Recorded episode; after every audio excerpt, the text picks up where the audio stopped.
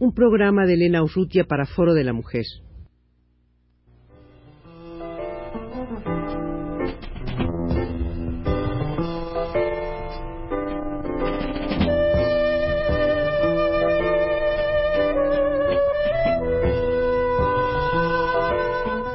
Foro de la Mujer.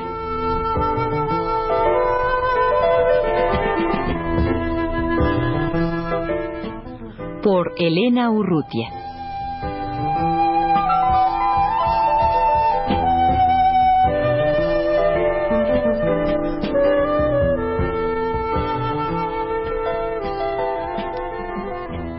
La semana anterior, eh, la investigadora Irma Saucedo de la Universidad de Chicago nos habló sobre la creación y el funcionamiento de un centro para mujeres mexicanas, chicanas, eh, en Chicago, la Casa de la Mujer. Pero yo eh, invité a, Irma Saucedo a que nos hablara en esta ocasión sobre una investigación que estuvo haciendo eh, recientemente y que tiene un título un poco largo, Latinas en el mercado de trabajo de Chicago, mito y realidad. Irma, me gustaría que nos hablaras de, esta investigación. Sí, esta investigación se llevó a cabo así como un intento de documentar lo que le estaba pasando a las, a las mujeres latinas, específicamente en el mercado de trabajo de Chicago. Eh, fue un intento, digamos, de por primera vez y irse directamente hacia, hacia esta población y preguntarles sus condiciones de trabajo, qué es lo que hacen, cómo se sienten, en dónde trabajan, qué tipo de prestaciones tienen. Eh, muy importante eh, por muchas razones. En los Estados Unidos, un país inmenso, así de aproximadamente 220 millones de habitantes, una cosa así. Eh, es muy marcada la diferenciación que se tiene por áreas geográficas, por ciudades y también por, grupos étnicos o nacionales. Entonces, lo que se había tenido por mucho tiempo en Estados Unidos es de que el grupo latinoamericano, como se clasificaba en un tiempo, que ellos le llaman hispanos, o a hispanoparlantes. O latinos, o sea, una serie de clasificaciones que se han estado dando en el censo de la manera que lo utilizan en los Estados Unidos, en donde generalmente eh, todo lo que se decía de este grupo, que somos nosotros, eran extrapolaciones porque eh, la, o sea, se tomaba un censo de la población cada 10 años y después se hacían una serie de pequeños censos cada 3, 4, 5 años. Pero el, el muestreo que se hacía era tan pequeño que generalmente el número de personas que se incluían en esta categoría era tan ínfimo que no se podía decir nada sobre ellos. Entonces lo que hacían era juntarlos con otros grupos que se consideran minorías como podrían ser en algunos casos los negros, en otros casos los asiáticos, y extrapolar de ahí lo que se suponían las características de este grupo. Y para las mujeres era aún peor, porque cuando menos cuando se hacía un, así un desdoblamiento de por grupos, si, si se veía solamente como latino, bueno, se podía tomar como características finales, ¿no? Pero para las, a, la, la mujer latina, o sea, es simplemente no es una estadística en los Estados Unidos. Simplemente no existe así como estadística, a pesar de algunos estudios que se han hecho, o sea, personas interesadas en el área, mujeres, que, que han tratado de documentar y de sacar lo más posible en términos de esta información. Entonces, eh, fue un intento así también de medio ver qué era lo que estaba pasando en una ciudad que es muy peculiar, muy peculiar porque nos encontramos que ahí la mujer latinoamericana tiene una participación en el mercado del trabajo que es quizás la más alta del mundo. O sea, el nivel de participación es de un 53% en la ciudad de Chicago, lo cual, como se sabe, no tenemos en, muchas otras áreas ni en Latinoamérica. O sea, del grupo latinoamericano, el 53% es de las mujeres latinoamericanas. Sí. El 53% de ellas tiene un trabajo con honorarios, un trabajo pagado. O sea, participa en el mercado de trabajo. O sea, las medidas que tenemos para nuestros países varían entre 20 y 25%. Entonces, eh, como el punto de partida ese de ver esa participación tan alta y fue así medio ver qué era lo que había ahí, ¿no?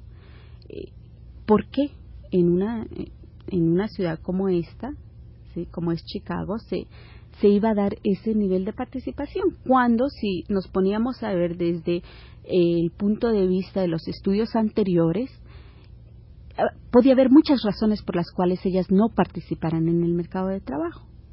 ¿sí? Entonces, em, se llevó a cabo, se hizo un, muestreo así eh, no probabilístico, o sea, no, no fue aleatorio, eh, que fue complementado con otra información que teníamos ya de, una, de, un estudio probabilístico, más la información que, que existía del censo de 1980, porque fue el primer año en que se empezaron a, hacer categorías, en que se identifica el latinoamericano por nacionalidad en el censo oficial de los Estados Unidos. Entonces eso permitió que se hicieran una serie de, de, estudios previos o de, de, conocer un poco lo que había ahí. El estudio en sí fue muy interesante. Eh, fue muy interesante ver que eh, la mujer latinoamericana en, en, esa área específica de los Estados Unidos, en la ciudad de Chicago, entró y a llenar un espacio muy particular, eh, un espacio de, de trabajo mal pagado, en unas condiciones así pésimas, pero que había ese espacio, que lo llenó. Cuando tú hablas de la mujer latinoamericana, eh, fundamentalmente, ¿qué, mujeres son? ¿De dónde proceden? Eh, la distribución del, del, grupo latinoamericano en la ciudad de Chicago es aproximadamente 63% mexicano, 22 um, a 25% puertorriqueño, y el resto es una combinación de cubanos y centroamericanos y sudamericanos. Entonces, cuando hablamos de este grupo de mujeres, hablamos primordialmente de mujeres mexicanas. Otra de las cosas que es peculiar es pensar de que las latinoamericanas entre sí son diferentes, o sea, a pesar de, de ser un grupo identificado, ¿no? Con una misma lengua, una parecida historia, que hay una serie de diferencias entre ellas eh, en términos de niveles socioeconómicos, de educación y demás. Yo supongo, por ejemplo, que las mexicanas y las puertorriqueñas hay diferencias muy grandes, ¿no? Sí. Eh, las mexicanas dentro de la ciudad de Chicago tienen los niveles de educación más bajos de todos los grupos. Tienen eh, el porcentaje más alto de mujeres que no hablan absolutamente nada de inglés eh, tienen una serie de el mayor número de niños, eh, viven en, en, las áreas más deprimidas. Y por lo mismo las más fácilmente explotables. Las más fácilmente explotables. Las puertorriqueñas también son explotables a ese nivel. Lo interesante dentro del estudio que, que se puede ver es de que todavía hay una diferenciación. Dentro, ya la diferenciación, a pesar de que están a un nivel socioeconómico similar, las mexicanas y las puertorriqueñas, todavía la mexicana tiene un problema, una barrera que no puede saltar, que es su situación eh, migratoria, su situación legal en ese país. Entonces, eso le cierra una serie de puertas que la hace, en, en cierta manera, ser esa, esa persona que aceptaría cualquier tipo de trabajo. Le cierra una serie de puertas y le entreabre, le entreabre otras. que son las, las de peores condiciones. Eh, lo que es interesante es de que ha habido un, un estudio en, en, Nueva York en donde se trató de ver qué era lo que estaba pasando con, con las mujeres. Porque dada hay una crisis eh, relativa en los Estados Unidos en donde hay una reorganización geográfica de la industria y la ciudad de Chicago y toda esa área que se llama del medio oeste está perdiendo toda la industria manufacturera que, que la hizo grande en un tiempo y que, que, fue lo que atrajo a todos, a, a todos esos latinos que llegaron ahí, a los mexicanos. Entonces, al irse saliendo toda esa industria, se está transformando de una manera muy significativa ese mercado de trabajo. Sea, la ciudad de Chicago era una ciudad industrial, manufacturera, ¿no? Y en los últimos cinco, cinco años y para los, los próximos cinco, la próxima década, va a ser una ciudad netamente de servicios. Entonces, lo que está pasando ahí es algo muy interesante, que por un por el, el primer espacio se les abrieron puertas a estas mexicanas y que nos encontramos con mexicanas así en, en los Estados Unidos con una concepción tradicional de su de su ser y a la vez un, una fuerza tremenda para decir la necesidad de participar en el mercado de trabajo. Una cosa muy peculiar. Participan, pero ahora, al cambiar esa base económica, están siendo expulsadas del mercado de trabajo. Simplemente les dan despidos, se están cerrando las fábricas y ya no hay espacios para ellas.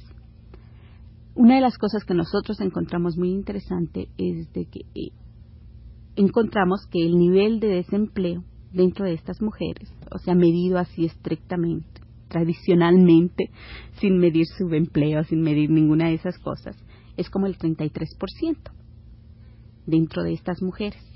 Y el nivel de desempleo para la ciudad como total ha sido un máximo de un 14%.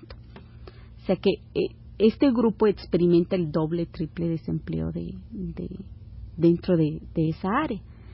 Entonces, es, lo que nos dimos cuenta es de que muchas de estas mujeres van a tener muy pocas oportunidades de seguir participando en el mercado de trabajo. O sea, su alternativa sería entrar a lo que sería el área de servicios. Pero al entrar al área de servicios, ellas entran a competir con otro grupo de mujeres que ya tiene más experiencia en esa área, como son las negras, como son las blancas anglosajones. Que por lo pronto ya dominan el idioma. Que por lo pronto ya dominan el idioma y ya dominan esa área. Claro. Esa área de servicios. Que no tienen los problemas migratorios que tienen ellas. Así es. Y hay una diferencia, Irma, entre estas mexicanas, digamos, recién llegadas y las chicanas, porque hay un grupo de chicanos importante en Chicago. ¿Hay alguna diferencia? Eh, la diferencia que nosotros encontramos fue que depende de cómo se, vea su situación socioeconómica. Hay una dicotomía, si se puede decir, dentro de estos grupos. Hay un, hay un grupo de chicanos que ha sido pauperizado completamente, en donde, al igual que un grupo de puertorriqueños que ha sido pauperizado y de otros grupos negros y demás, no tienen mucha entrada al mercado de trabajo. Son personas que para los el estándar de esa sociedad no han terminado una educación elemental por ser eh, mínimo para un trabajo más o menos en donde ellos pueden funcionar, les pedirían el terminar 12 años de educación formal, que es la, la educación secundaria ya. Una buena se ha estimado que el 70% de, estos eh, chicanos no terminan la escuela secundaria. Entonces viene un proceso en el cual ellos empiezan a depender de los servicios del Estado. ¿Por qué? Porque les es muy difícil entrar a competir. No pueden entrar, les es muy difícil entrar a competir, por ejemplo, en fábricas. Es muy peculiar de que en esa área hay, una, hay ciertas fábricas en donde todos los que trabajan ahí son mexicanos inmigrantes recientes. No es, no se encuentra un chicano. Lo que quiere decir que los, son los sueldos más bajos, seguramente. Son los sueldos más bajos, peores. las condiciones peores y que además ya los dueños de, de ciertas industrias y demás no quieren contratar a alguien que pueda representar en cierta manera ¿sí? Un cambio dentro del grupo que le está que le está sirviendo que pueda que pueda entender un poco más de lo que son las restricciones o, las leyes restrictivas no dentro de Irma eh, desgraciadamente el tiempo se nos ha terminado. Quisieras añadir algo más cerrar bueno creo que lo único que podría añadir es que estamos en un en un periodo en donde es eh, importante así medio ver qué es lo que pasa con nosotras en estos periodos de crisis, en estos periodos de cambio, o sea, qué es lo que está pasando, así medio para empezar a ver qué, qué, es lo que tendríamos adelante, qué se podría hacer. Y que este estudio fue algo así como un intento de empezarlo a hacer. ¿no? Pues mm, agradecemos a Irma Saucedo su presencia en los estudios de Radio UNAM.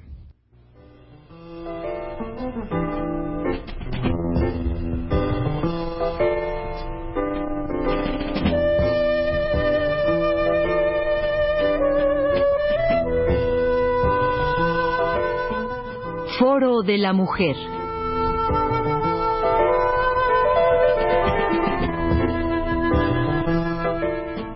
Por Elena Urrutia.